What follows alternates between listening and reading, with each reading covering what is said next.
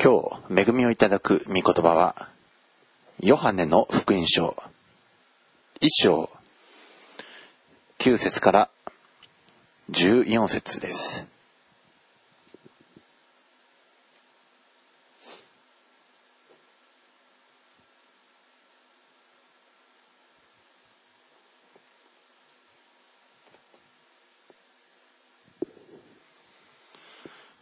ヨハネによる福音書。一章9節から14節すべての人を照らすその誠の光が世に来ようとしていた。この方は元から世におられ、世はこの方によって作られたのに、世はこの方を知らなかった。この方はご自分の国に来られたのに、ご自分の民は受け入れなかった。しかし、この方を受け入れた人々、すなわち、その名を信じた人々には、神の子供とされる特権をお与えになった。この人々は、血によってではなく、肉の欲求や人の意欲によってでもなく、ただ、神によって生まれたのである。言葉は人となって私たちの間に住まわれた。私たちはこの方の栄光を見た。父の身元から来られた独り子としての栄光である。この方は恵みと誠に満ちておられた。アーメン。お祈りいたします。愛する主よ、今日、このクリスマスイブの日、光であられるあなたの訪れを私たちは見ます。どうぞあなたが精霊により我々を導いて、あなたのこの世における訪れを私たちがしっかりと見ることができますように、あの羊飼いたちのように、あの東方の博士たちのように、あのベツレヘムの馬小屋で生まれたイエス・キリスト、誠の光、私たちの希望、これを見させてください。このしもべの唇を、またこれに預かる一人の耳を清め、通りよくし、あなたの命、あなたの光、それを私たち一同がいただき尽くさせてくださいますように、どうかあなたが導いてください。これからの全てをあなたの御手にお委ねして、私たちの愛する主、イエス・キリストのお名前によってお祈りをいたします。アメン。えー、大体クリスマスのメッセージと言いますと、マタイの福音書の1章から2章にかけて、あるいは、ルカの福音書の1章から2章にかけて、えー、まあ、そこが、イエス様のお生まれの場面ね、マリアとヨセフが登場して、ね、あの、そちらにあります大体のメンバー、ね、3人の博士とか、また羊飼い、ね、えー、夜空の星、まあ、それらの、ね、ものが、えー、よく語られるんですけども、このヨハネの福音書の一章もね、クリスマスメッセージが込められているんですね。この世に誠の光であるイエス様が来られたということ、その光とは、世の始まる前からすでに現れたお方、初めに言葉があった、このヨハネ一章一節は始まります。漱石と似たような、初めに言葉があって、その言葉、ロゴス、えー、ギリシャ語のロゴス、えー、言葉には、ロゴスという言葉とレーマという言葉があり、ロゴスという言葉は、物事の断りを表すものです。物事の法則とか、あるいはね、数式も一つの言葉ですね。えー、物事の成り立ち、法則、えー、それにはね、感情も何も込められておらず、ただそれは真理です。その真理なる言葉、その言葉、ね、ロゴスに対してもう一つ、レーマという種類の言葉。これは、ね、その人の、えー、信仰とか感情が込められた、えー、言葉。イエス様はロゴスなるお方としてこの世に来られました。ロゴス。それは人の信仰、人の感情、それと結合してレーマとなります。ですから皆さん自身が、ね、このロゴスなるお方と、ね、一つとなる、皆さん自身の信仰をこのロゴスに混ぜ込むことによって、それはレーマとなり、そして皆さんを生かす命となっていきます。このお方に、ロゴスなるお方によってこの世は作られました。そしてこのお方は人の光であったと4節に書いてあります。この方に命があった。この命は人の光であった。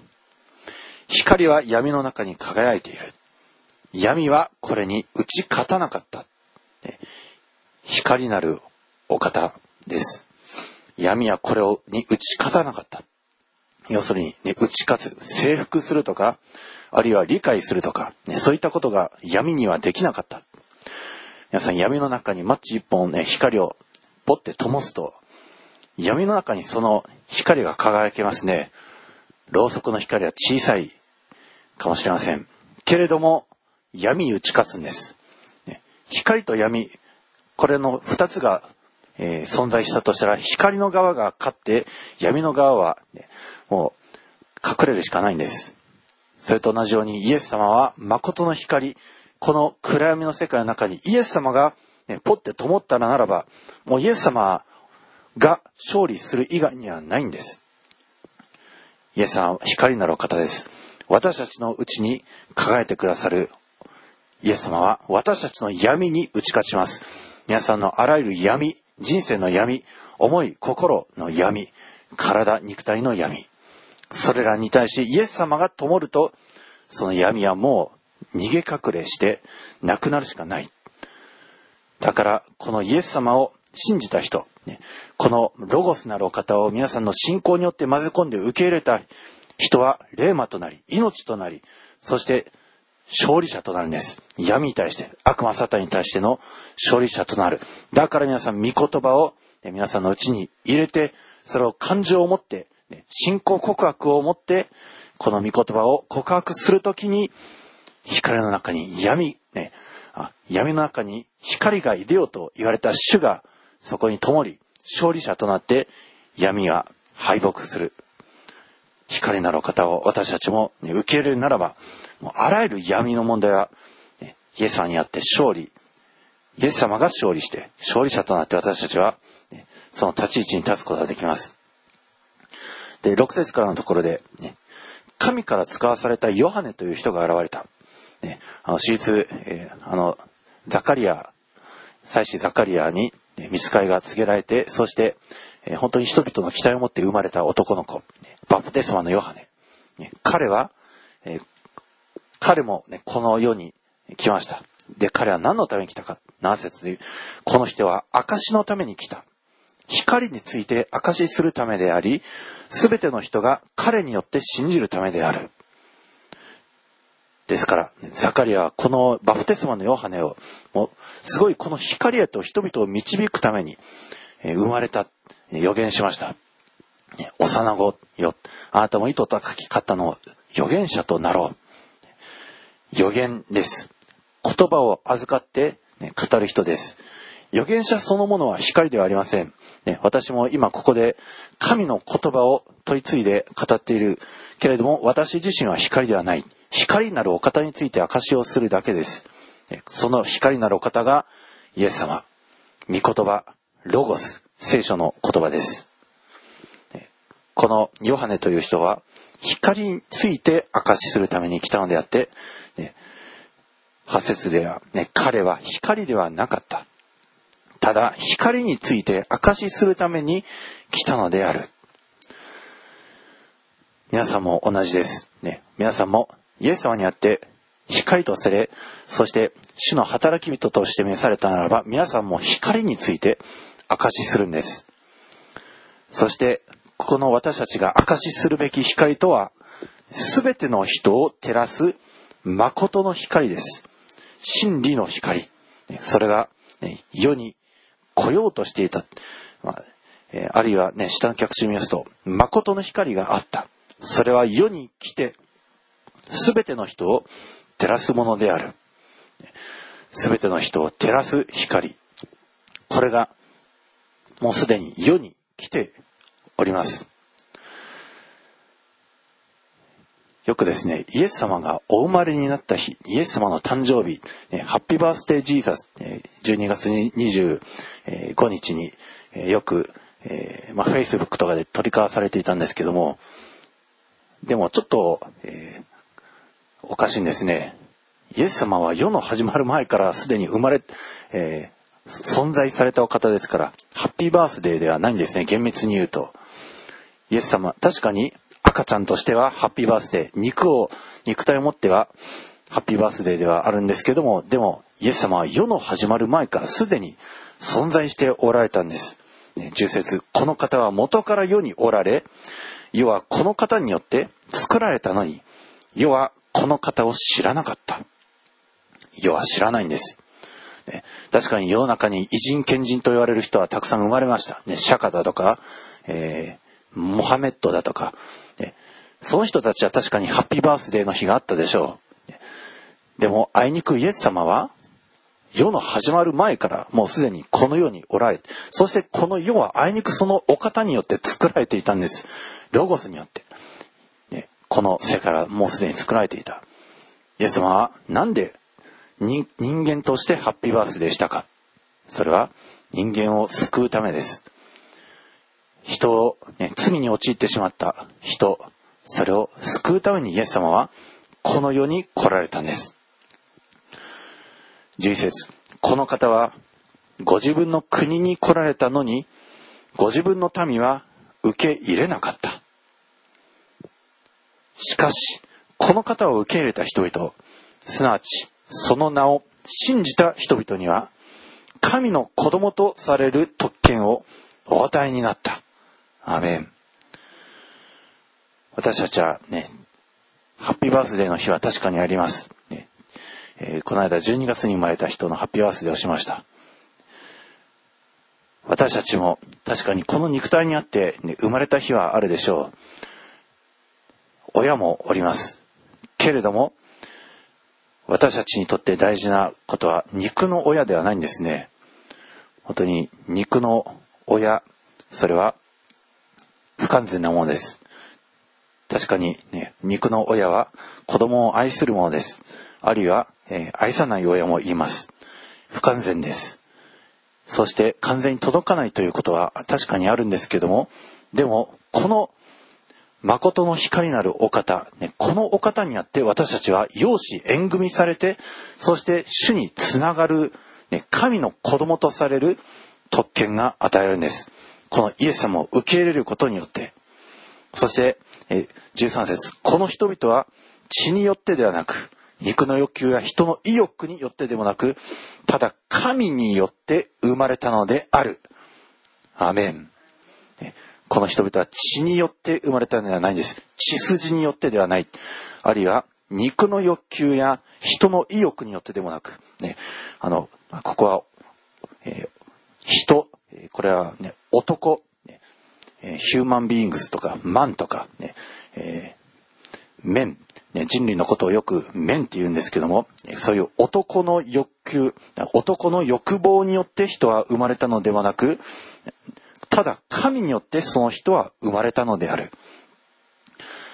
私たちのルーツは一体どこにあるのか。ね、確かに肉の親はおります。けれども、このお方を受け入れた人々、ね、その人は、人々は、ただ神によって新しく生まれたんです。今、ここにいる皆さん、ね、えー、親はおります。ね、実際に、親が、えー、目の前にいるという人もいるんですけれども、でも、このイエス様に会って生まれた人々、ね、本当にもう主にあって肉の親離れをして、そして私たちは新しいこのイエス様にあって新しく作り変えられる人はその父母を離れ二人は一体となる、ね、これが夫婦ですね。それと同じように私たちもこの世という親肉の親から離れてイエス・キリストというお方と一つとなることによって、ね、私たちは神の子供とされ、ね、養子縁組の例ですね。養子縁組されるんですイエス様にあってですから、もはや以前のものは過ぎ去り、身を全てが新しくなったなんです。私たちにとって重要なことは以前のものではないんです。ね、私たち日本人のルーツは一体どこにあるのか。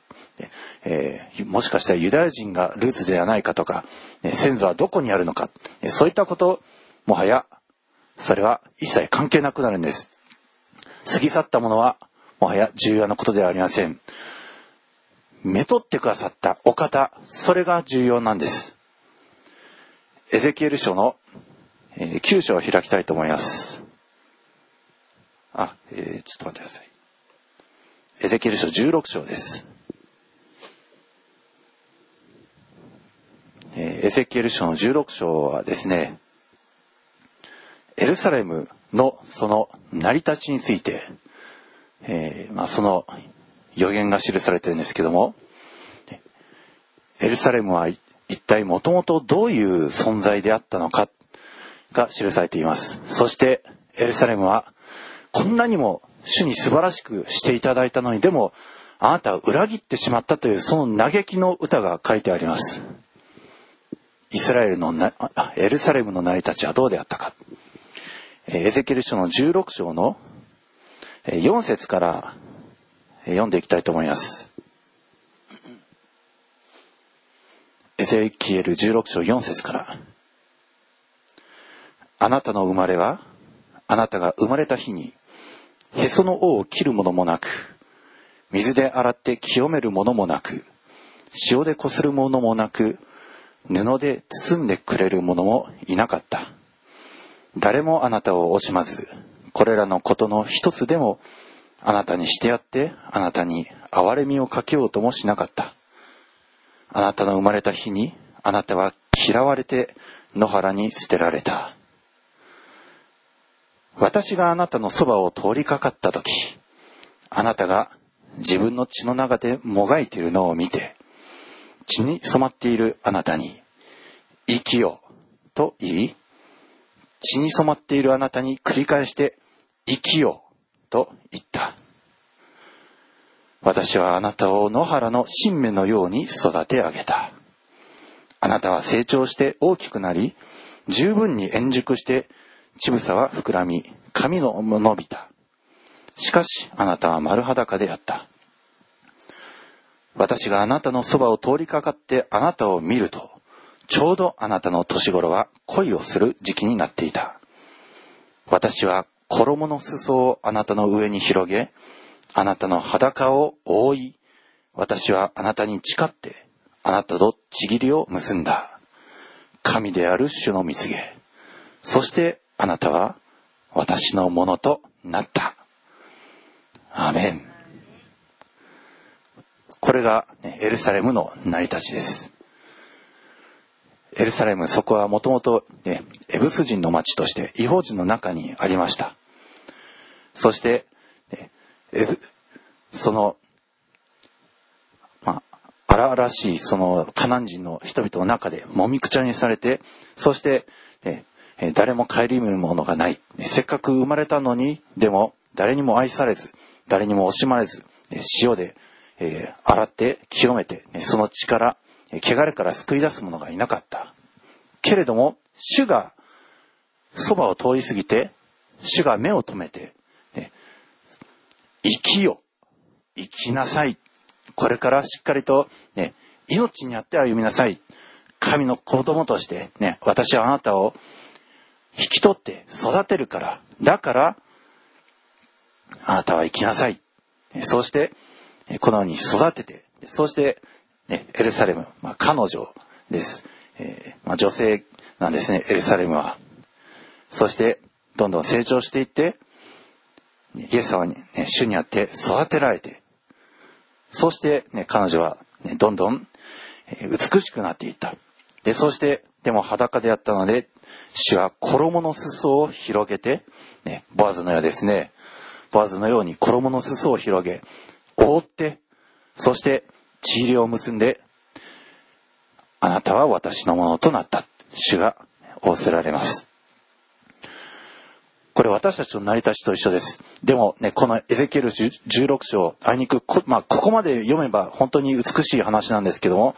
でもあいにく、えー、このイスラエルは裏切り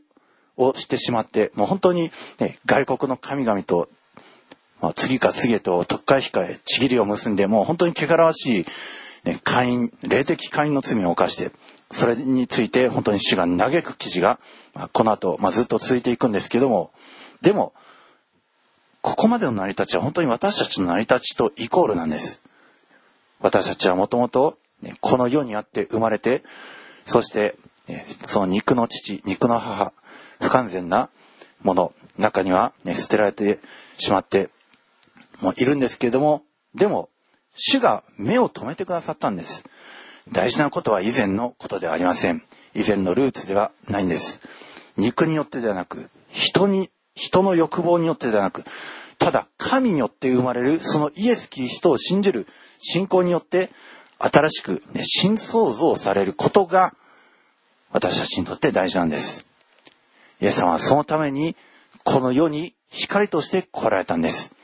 この光なるお方、このお方を信じて行くならばもう以前のもの、以前のたしなみ、以前の行い、あるいは親から受けた諸々のこと、血筋的に受けた諸々のこと、それはあの血によって、肉の欲求によって、人の意欲によって、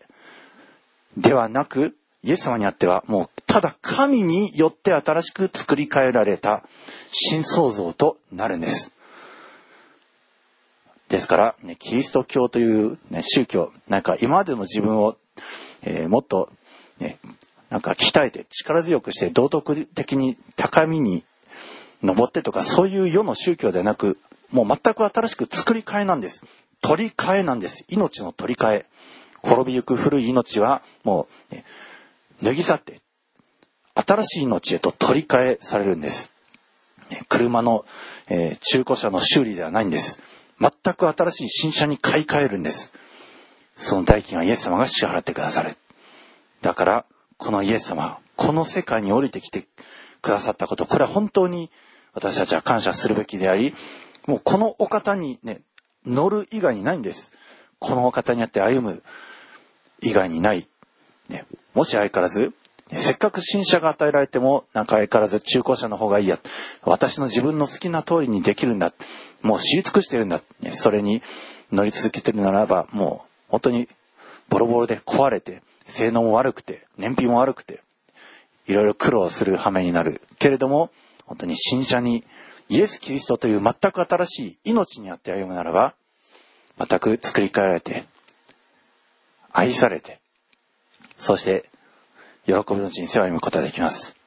このクリスマスの日、どうか皆さん、この誠の光なるお方を覚えて、そして全く新しい作り変え、もはや以前のものは忘れて、ね、以前を詮索することもやめて、この新しい作り変えにあって歩む皆さんでありますように、イエス様のお名前によって祝福いたします。アーメン。愛するイエス様、私たちを目を留めて、暗闇の中でもがき苦しみ震えている私たちを目を留めてあなたの命の光の衣で私たちを覆い私たちをとちぎりを結びそしてあなたがもうあなたは私のものとなったと言ってくださったことを感謝します私たちはそれをただ受け入れてあなたの光の愛の旗印によってくるまれてあなたにあって歩みます。どうか、この素晴らしい光に包まれて、もはや以前の歩みではなく、新しく作り変えられたものとして、もはや血筋によってではなく、人の意欲によってでもなく、あるいは男の欲求によってでもなく、ただ神によって生まれた新創造として、真の愛で愛されるものとして、我らを包み、私たちを導き、そしてあなたの命にあって歩ませてくださいますように。そしてこの優れた福音、良き知らせ、これを人々に伝えることができる我ら一同でありますように、どうか助け導いてください。今日、あなたがお生まれになった日を祝うこの日、あなたがこの素晴らしい愛の真理を示してくださったことに感謝して、私たちの愛する主、イエス・キリストのお名前によって祝福してお祈りをいたします。アーメン。ハレルヤ愛する天皇と様、あなたの皆を褒めたたえ感謝いたします。私たちは確かに肉の親のもとに生まれ、肉の目から見た私たちは、へその尾もしっかりと切られ、そして現れて、まだ包まれている状況ですけれど、霊において、主よ、私たちの姿は、へその緒も切られていない状況。そして、その水によって現れていない状況。そして、清めの見言葉の塩。それが注がれて、そして清めの見言葉が染み込んでいない状態。そして見言葉の包みによって包まれてもいない状態でした。誰かが私たちを垣間見て、そしてこれらの一つでも私たちに知ってくださった方がいないところを、父なる神様、あなたは私たちを憐れんでくださり、何も知ってもらっていないこの霊において、主よ、本当に生まれたまんまの姿で何も知っていただいていない状態で、主よ、私たちがこの野原、敵でいっぱいになって、いつ餌食にされるかわからない、この罪で茂っているこの野原に私たちは捨てられているような状態でした。主よ、あなたは保護者を得ていない。そして生まれたまんまで自分の身を隠すことも自分の身を守ることもできない。その状態で私たち自身が私たちを食い物にしようとしているこの野原、獣が生きている野原に捨てられていてその中で私たちは血生臭い匂いを発しながら置かれていた。その時主よあなたが私を見つけあなたはへその尾が切られていない私を愛らしいと見てそしてパタパタとしている私の手足赤ちゃん手足を見てこれでもけなげに生きなさいと。この姿形でもけなげに生きなさい。私があなたを生かすと。裸になっている。この私をあなたの聖なる衣の裾を持って覆ってくださりこの私にあなた自身がちぎりを持ってあなた自身の言葉で契約してくださりそしてあなた自身の熱心でこの私をあなたに属するものとしてくださったことを感謝いたします。今日もあなたのそのなさる技、その技のゆえにあなたの見舞いにおいて、主よ、見言葉の水の洗いを受けて、清くされて、あなたの皆を褒めたたえる、主よ、見言葉によって味付けられた世の光、地の塩となって、あなたの見舞いにいることを感謝いたします。私たち一人一人を救ってくださるために、主よ、あなたは本当にこの罪にまみれている地上に、この野原に赤ちゃんイエスとして来てくださいました。私たち一人一人がこのイエス様を見つけて私たちの信仰の衣を持ってこのイエス様を包みこのイエス様に対して予言された言葉味付けられた言葉でイエス様に拝しイエス様を礼拝する時主よあなたはとはなるあなたの命の衣の裾を広げて私たちを覆ってそしてこの野原罪の世においても私たちを守り私たちを生かし私たちを祝福してくださることを感謝いたします。今クリスマスを迎えようとしている世界中です。このクリスマスが主よ単なる象徴的なものではなく私たち一人一人罪のように裸で犯されている。この一人一人を包んでくださる。聖なる衣で包んでくださる。イエス・キリストが来られた。その命の日として世界中の人がイエス様を受け入れることができますように主よあなたが祝福してください。あなたの聖なる衣をその裾を広げて今日もあなたが覆うべき一人一人を覆ってください。その中に私もいますように。主よあなたが祝福してください。赤ちゃんイエス・キリストがお生まれお生まれになるクリスマスのイブです。その赤ちゃんイエス・キリストを私たちの命の君として拝してそしてその赤ちゃんイエス・キリストに栄光の賛美を持って迎えることができますように。赤ちゃんイエス・キリストを私たちもしっかり抱きしめて信仰の衣でしっかりと包んで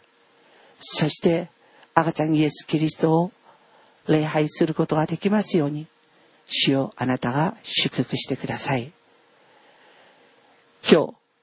あなたが私たちに与えてくださったこの御言葉を心から感謝いたします。この赤ちゃんイエス・キリストが私たちという世に来て灯してくださった御言葉の小さな光の一つが灯された時私を覆っていた全ての闇は逃げ隠れしてそしてイエス様が灯してくださった御言葉の御光命の御光が私を責めていた全ての闇から